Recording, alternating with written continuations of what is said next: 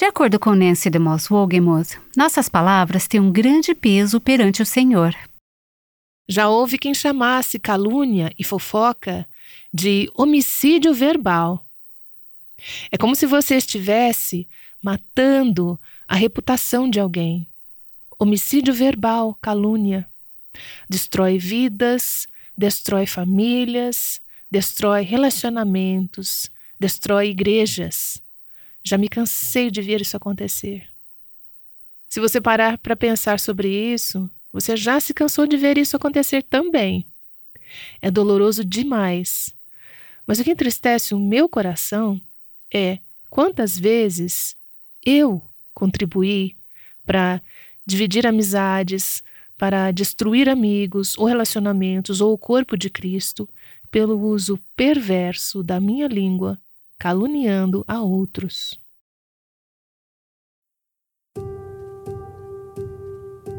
Este é o Aviva Nossos Corações, com Nancy DeMoss Wogemuth, autora de Mulheres Atraentes Adornadas por Cristo, na voz de Renata Santos.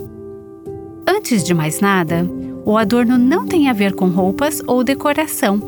Tito 2 nos diz qual é a nossa maior beleza, conforme definido pelo arquiteto Moore. Nancy escreve sobre isso em seu livro Mulheres Atraentes Adornadas por Cristo, Vivendo a Beleza do Evangelho Juntas. E ela tem nos guiado por essa passagem nas últimas semanas aqui no Aviva Nossos Corações. Ela continua mostrando um componente importante para a beleza de um cristão: suas palavras gentis. Incontáveis vezes, quando estou estudando e me preparando para ensinar algo aqui no Aviva Nossos Corações, Deus usa esse estudo para penetrar e agir em meu próprio coração e me levar ao arrependimento. E não tem sido diferente com esta série em Tito 2, em especial sobre as mulheres não serem caluniadoras. Deus tem usado, nas últimas semanas, este estudo para sondar o meu coração e me trazer muita contrição. Temos falado sobre as implicações em nossas vidas, como mulheres, de conhecer e acreditar na sã doutrina.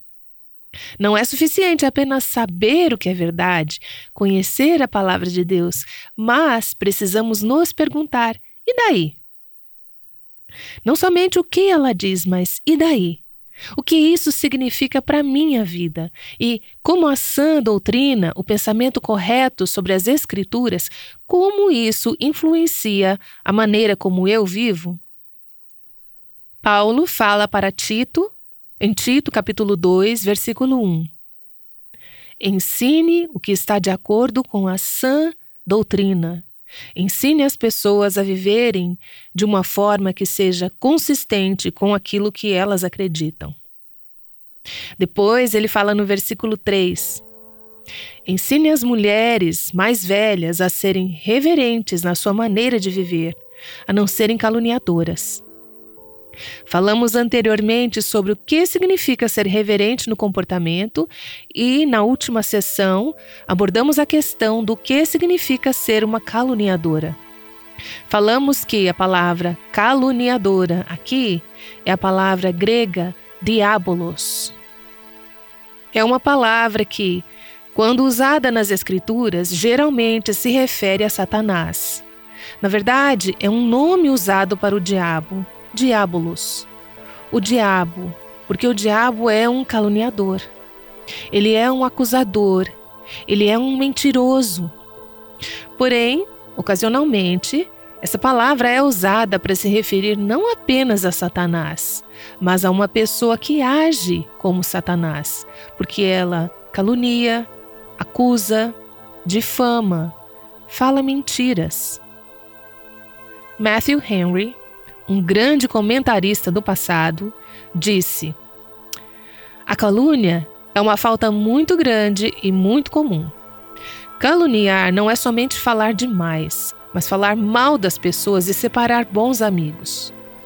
Um caluniador é aquele cuja língua está pegando fogo com chamas do inferno. Com muita frequência e muito diretamente, essas pessoas fazem o trabalho do diabo por conta disso, o nome do diabo diabolos, é dado a tais pessoas. Nunca somos tão parecidas com o diabo quando falamos coisas que não são verdadeiras, ou que são calúnias, ou são maliciosas. Dissemos no último episódio que a calúnia envolve espalhar uma história falsa sobre alguém. Especificamente, a calúnia se refere a dizer algo que não é verdade, que é falso. Também pode envolver a divulgação de informações prejudiciais sobre a outra pessoa. E isso é uma variação, um parente da calúnia, por assim dizer. A Bíblia chama de mexeriqueiro quem espalha coisas que são prejudiciais sobre outra pessoa. Algumas das traduções, em vez da palavra calúnia, falam de fofocas maliciosas. Isso tem a ver com espalhar a verdade com a intenção de prejudicar alguém. Então, o que você está dizendo pode ser verdade, porém o seu interesse é prejudicar alguém com o que você está dizendo. Vou te contar outra coisa que me convenceu enquanto eu estava estudando sobre este assunto. Calúnia pode envolver o simples assumir de modo negativo os motivos de outra pessoa falar algo sobre o que estava no coração do outro ou o motivo por que alguém fez o que fez, quando não sabemos a razão. Não conhecemos o coração da pessoa, não conhecemos a sua história de vida, não sabemos das suas circunstâncias. Raramente conhecemos todos os fatos, então muitas vezes tiramos conclusões sobre o comportamento ou caráter de alguém sem saber o suficiente. Mesmo se soubéssemos o suficiente, o que falamos é algo construtivo ou edificante? Então, para Paulo, dizer que mulheres mais velhas não devem ser caluniadoras, isso significa que devemos nos recusar a ouvir ou divulgar relatos ou histórias sobre outras pessoas que sejam falsas ou prejudiciais. Não dê ouvidos, não espalhe se não for verdade ou se for prejudicial. Um comentarista disse: É uma característica curiosa da natureza humana que a maioria das pessoas prefere ouvir e repetir uma verdade maliciosa do que uma verdade que dê crédito para alguém. Não é verdade? Preferimos abocanhar e dizer algo que seja mais suculento e comentar: Você sabia que? Ou dá para acreditar?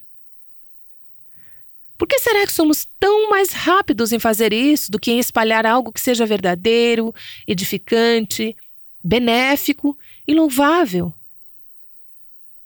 Estou lendo o livro de Jerry Bridges chamado Pecados Intocáveis. Tenho pedido ao Senhor para que eu perceba os pecados que podem estar em minha vida, que não sejam os pecados óbvios e flagrantes nos quais tantas vezes pensamos quando falamos em pecados. Ele fala sobre pecados intocáveis e tem um capítulo inteiro sobre os pecados da língua. Nesse capítulo, ele inclui a mentira e palavras ásperas, críticas ou ridicularização. Creio que todos esses pontos recaem sobre o que Paulo está alertando aqui. Como mulheres, devemos ter cuidado para não pecar com a nossa língua. É interessante que as mulheres, em particular, sejam exortadas a evitar esse pecado. E temos que nos perguntar por quê. Bem, eu acho que para os homens, a tendência ao abuso se revela de maneira física, ao invés de ofender com palavras. Na minha família, somos quatro meninas e três meninos. Quando éramos pequenos, se os meninos quisessem ser maus, eles faziam isso partindo para a pancadaria. Era algo físico. Homens partem para a pancadaria. Mas como as garotas fazem isso? Com mais frequência, fazemos isso com nossas línguas. Estamos mais inclinadas a sermos verbalmente abusivas, mas tenho certeza de que o modo como somos abusivas com nossas línguas é tão destrutivo quanto os homens que agridem e partem para pancadaria. Então, Paulo diz às mulheres: não sejam caluniadoras. É uma advertência contra pecar com nossas línguas, falar demais, dizer coisas que não devemos dizer. Eu creio que essa é uma tentação particularmente para mulheres que estão em uma fase da vida que têm mais tempo livre. Talvez seus filhos já estejam crescidos e independentes. Elas gostam de ficar sentadas conversando. É fácil apenas ouvir as novidades umas das outras, sem se perguntar se aquilo é verdade, ou se está beneficiando aqueles que estão ouvindo, ou se isso edifica as pessoas de quem estamos falando.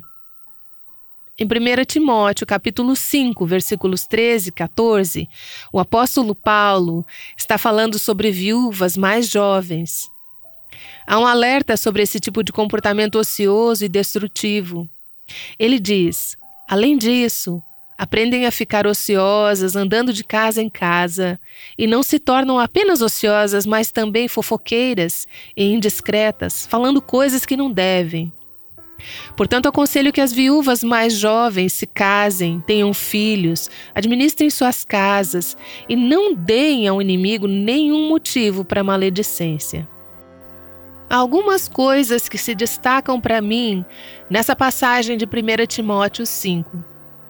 Em primeiro lugar, você notou que os pecados da língua frequentemente acompanham a ociosidade. Ao invés de colocar as nossas prioridades em ordem, Paulo diz que essas viúvas mais jovens precisam se ocupar fazendo as coisas que Deus as chamou para fazer. Se você está fazendo as coisas que Deus separou para você fazer, não terá tanto tempo para ficar sentada falando coisas que não deveria. Em seguida, observe que no final dessa passagem, ele diz que as mulheres devem se casar ter filhos, cuidar de suas famílias, de modo que não deem espaço para calúnias.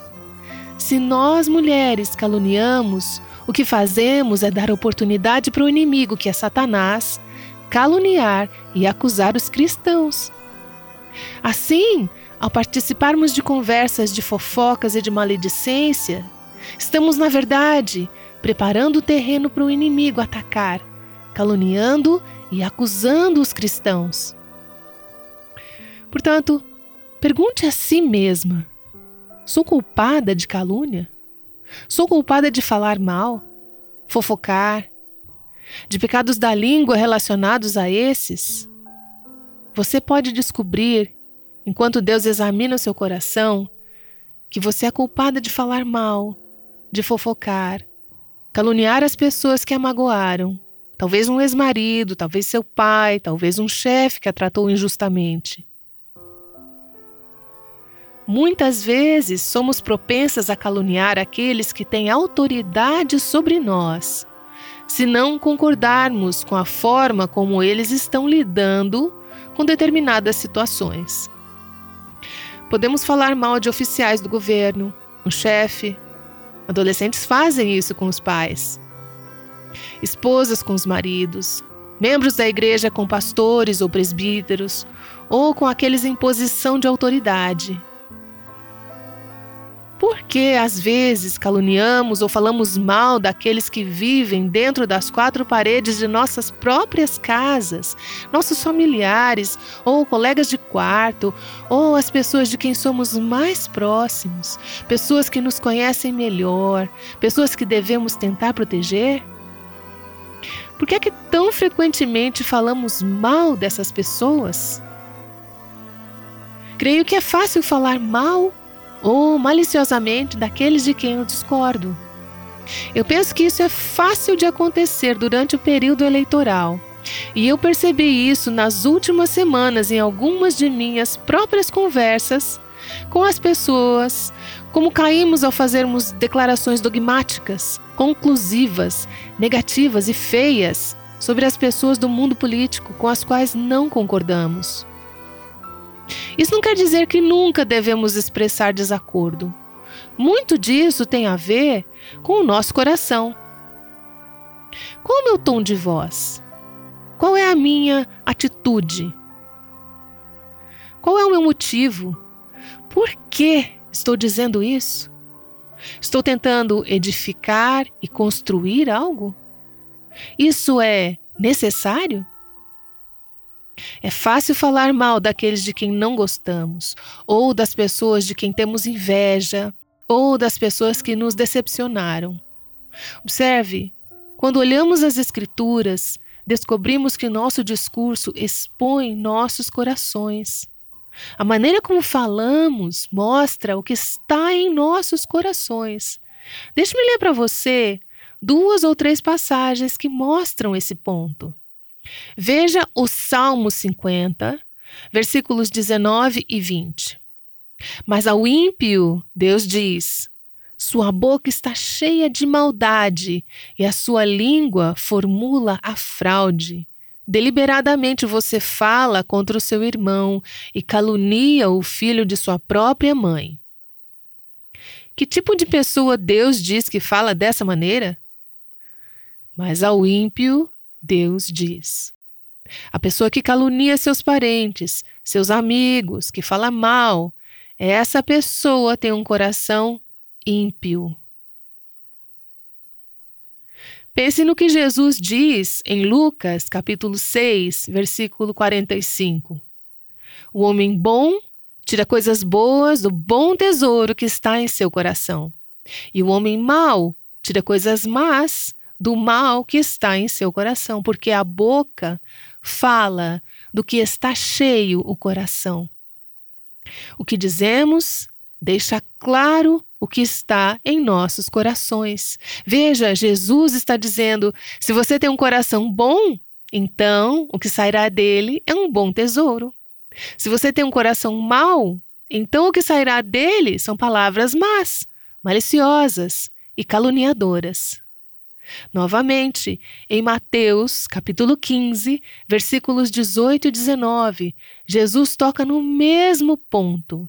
Ele diz assim: Mas as coisas que saem da boca vêm do coração, e são essas que tornam o homem impuro pois do coração saem os maus pensamentos, os homicídios, os adultérios, as imoralidades sexuais, os roubos, os falsos testemunhos e as calúnias.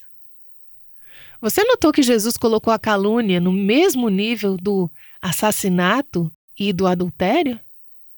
Isso me faz perguntar: será que estamos tão preocupadas, chocadas e tristes com os nossos pecados da língua, quanto estamos com o mau comportamento dos outros? Jesus colocou todos eles juntos, mas disse que a calúnia, os falsos testemunhos revelam o que está em nossos corações. O que a difamação e o falso testemunho expõem sobre nossos corações? E que tipo de atitude do coração surge quando falamos mal dos outros? Deixe-me dar várias sugestões aqui. Há outras que poderíamos adicionar a esta lista, mas eu sei uma coisa que é revelada sobre o meu coração quando falo mal dos outros.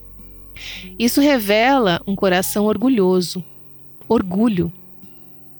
Se apontamos a falha de outras pessoas, às vezes, isso pode nos fazer sentir melhor não somos tão ruins quanto elas, ou não fizemos isso, elas fizeram.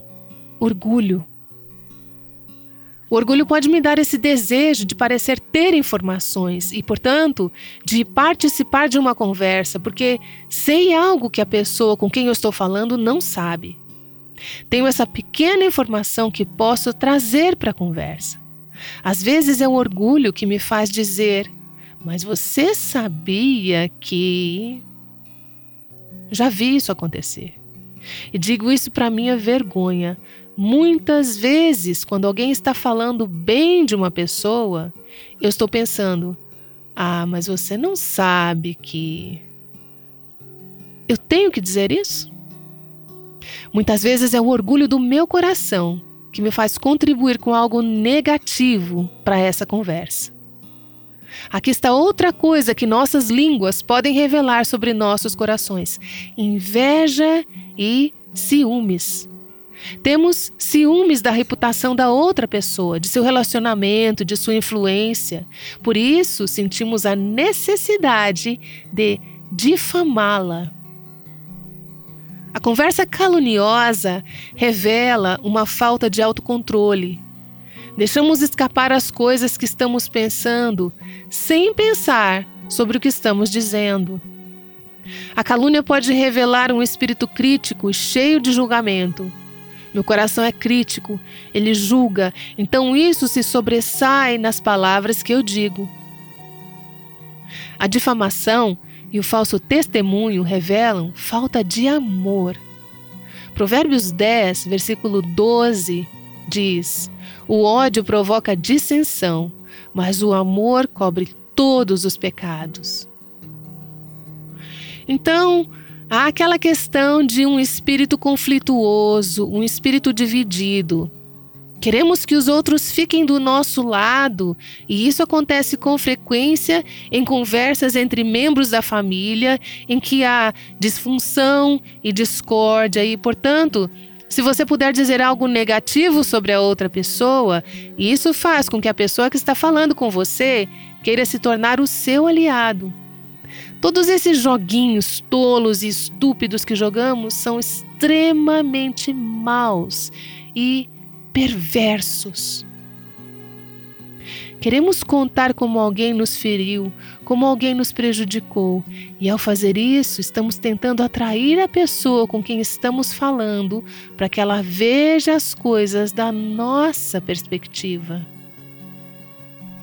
Mas o que estamos fazendo?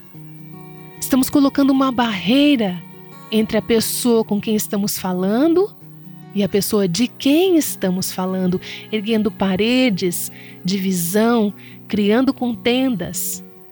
É isso que está em meu coração e isso emerge tão frequentemente em nosso falar. Esse é exatamente o efeito da calúnia e dos falsos testemunhos. Não só tenho contendas em meu coração, mas quando falo calúnias ou falo mal dos outros, o efeito é dividir relacionamentos, dividir amigos, ser um divisor, romper relacionamentos.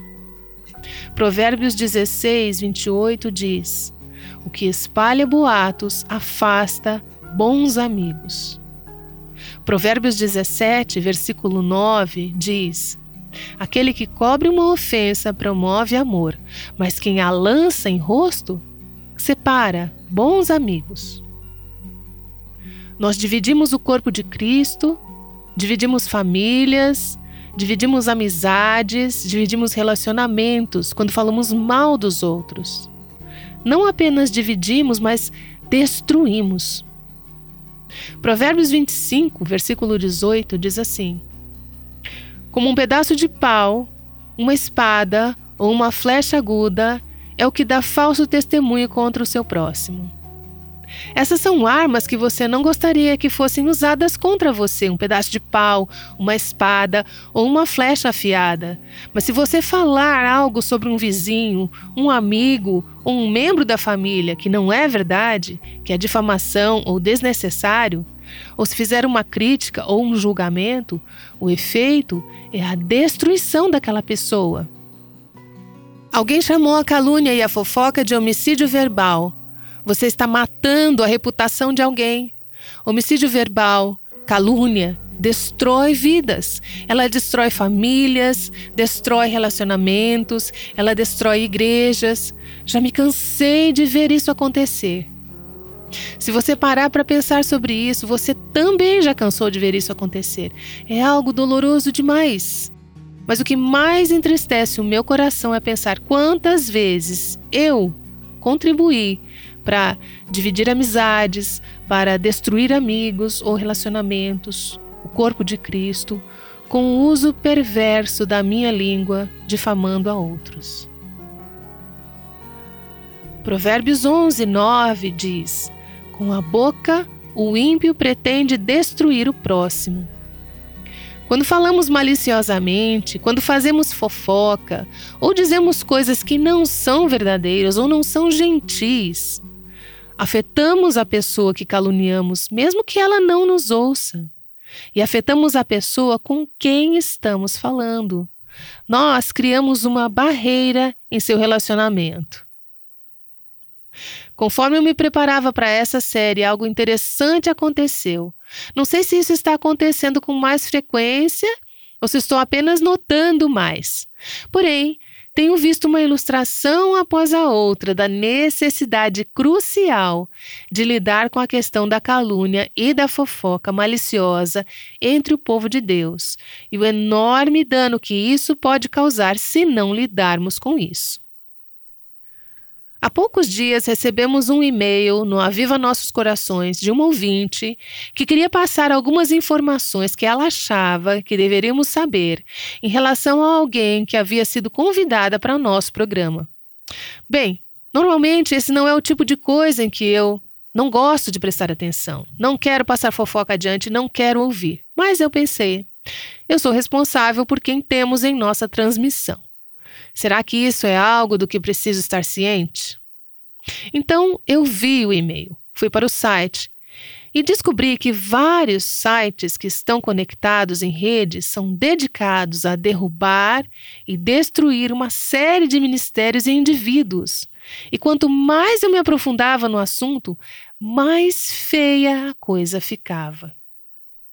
Havia tantas conversas maldosas, raivosas, amargas e caluniosas entre essas pessoas e essas organizações, e tudo isso está disponível na internet para o mundo ver. Quero dizer, em todo o planeta existem acusações horríveis, um disse-me-disse. Existem muitos documentos postados nesses sites que deveriam ser documentos privados eles nunca deveriam ter se tornado públicos. Havia coisas envolvendo disciplina da igreja, questões conjugais. Uma coisa levou a outra. E eu disse a alguém: Isso é como uma teia de aranha, está tudo conectado, está tudo amarrado. Foi horrível. Meu coração ficou tão triste quando olhei para essas trocas de acusações, algumas delas mesquinhas, outras muito sérias. Eles estavam envolvendo muitos cristãos, incluindo pastores, presbíteros, igrejas, ministérios, autores cristãos. Seguindo o rastro disso, em minha opinião, não tenho certeza, mas chegamos a uma mulher irritada e amarga. Agora, há alguns homens envolvidos nisso também. Porém, o máximo que posso dizer sobre essa questão em particular é que parece que há uma mulher que se desviou porque estava em desobediência e alguma liderança espiritual interveio em sua igreja local para lidar com essa situação e ela não se arrependeu, não foi quebrantada, ficou amarga, ficou com raiva. Agora ela está gastando a sua vida em uma missão para derrubar as pessoas pelas quais ela se sente injustiçada e todos os que estão ligados a elas. E de alguma forma acabamos sendo envolvidos nisso. Essas são pessoas sobre as quais eu não sabia nada e agora fomos arrastados para essa briga.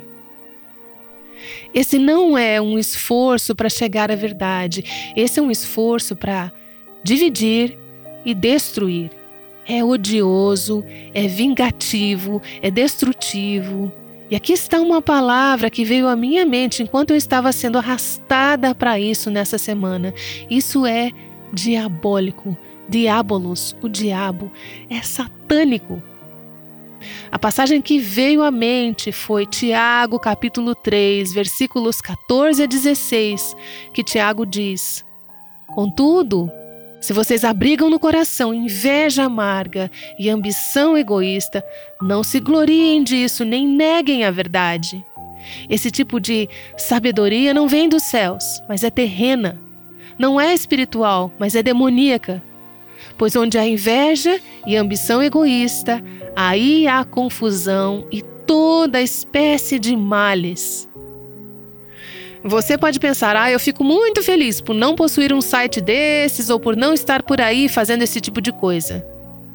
Porém, isso simplesmente começa com raízes de amargura, pequenas coisas ditas, com o envio de um e-mail, com a postagem de algo em um site, com falar uma palavra em particular e de repente você descobre que isso tomou proporções enormes, está se espalhando como um incêndio. quão grande dano essa pequena faísca pode causar. Pode queimar florestas e casas inteiras, e vidas podem ser destruídas em última instância. A calúnia divide, ela destrói, assim como Satanás faz. E o que ele está fazendo enquanto isso? Acho que ele está sentado e torcendo. Torcendo para que nos destruamos a nós mesmos. A coisa toda é tão oposta ao nosso Deus, que é um Deus reconciliador. Ele é o Deus que une as partes em conflito. Devemos ser como ele. Paulo diz em Romanos, capítulo 14, versículo 19: por isso, esforcemo-nos em promover tudo quanto conduz à paz e à edificação mútua. Efésios 4, 3 diz: Façam todo o esforço para conservar a unidade do Espírito pelo vínculo da paz. Suas palavras têm o poder de promover a paz, de acordo com Nancy DeMoss Wogemuth. Ela está mostrando como, em uma série chamada O Belo Projeto de Deus para as Mulheres, vivendo Tito 2, 1 a 5. Ela voltará para orar, porque todos nós precisamos do poder de Deus para viver em paz e falar apropriadamente. E Nancy, você se aprofunda neste tópico no seu novo livro, Mulheres Atraentes Adornadas por Cristo. Raquel, deixe-me contar uma história que mostra por que esse tópico é tão importante. Enquanto eu estava escrevendo o capítulo sobre a calúnia, comecei uma conversa com uma amiga próxima e comecei a dizer algo sobre uma terceira pessoa. Eu estava prestes a difamar essa pessoa que não estava presente para se defender. E me detive, porque eu tinha acabado de ler as instruções de Tito 2, que diz que as mulheres mais velhas não devem ser caluniadoras. Essa é uma instrução que é tão fácil para todas nós, mais velhas ou mais jovens, de violar. Creio que, ao explorar essa passagem comigo nas páginas desse novo livro, você se verá vivendo a beleza do Evangelho de maneiras práticas. Você terá aqueles momentos em que é tentada a caluniar e vai parar e perceber que isso não está trazendo glória a Deus. Estou orando para que o Senhor use esse livro para provocar esse tipo de transformação na vida de milhares de mulheres. Obtenha hoje mesmo uma cópia do livro Mulheres Atraentes Adornadas por Cristo no nosso site Visite www.avivanossoscorações.com e clique em livros para ver como comprar esse livro. Quando você adquire um de nossos livros, você está apoiando o Ministério Aviva Nossos Corações. Mas você também pode ser uma parceira do Aviva Nossos Corações através de doações de qualquer quantia, pois juntas ajudamos as mulheres a viver a beleza do Evangelho de Cristo. Talvez você tenha se sentido constrangida hoje pela maneira como tem usado suas palavras. No próximo episódio, Nancy oferece ideias úteis sobre como responder, mudar e consertar algumas situações. Oremos agora com Nancy.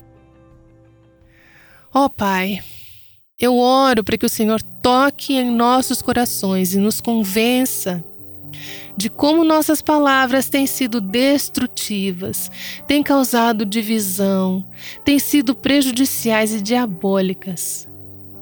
Eu sei que tu me deixaste ao longo deste estudo muito mais atenta e cuidadosa com o poder das minhas palavras. Eu não tenho desejo de destruir a reputação de ninguém. Ó oh Deus, perdoa-me pelas vezes em que eu usei as minhas palavras de forma destrutiva e diabólica. Ó oh Deus, doma as nossas línguas. Não podemos fazer isso a não ser pela ação do teu Santo Espírito, pelo poder do teu Espírito Santo. Peço que mudes os nossos corações e nos perdoe pelo orgulho, pela inveja, ciúme e pelo espírito competitivo e contencioso que tantas vezes nos faz dizer coisas que não são edificantes ou encorajadoras, mas são difamadoras e maliciosas. Limpa-nos, Senhor, perdoa-nos, lava-nos, purifica nossos corações e nossas línguas e que possamos usar todo o nosso corpo para unir as pessoas, para buscar a unidade e o que contribui para a paz e construção mútua. Eu oro em nome de Jesus. Amém. O Aviva Nossos Corações, com Nancy DeMoss Wogemuth, chama mulheres à liberdade, à plenitude e à abundância em Cristo.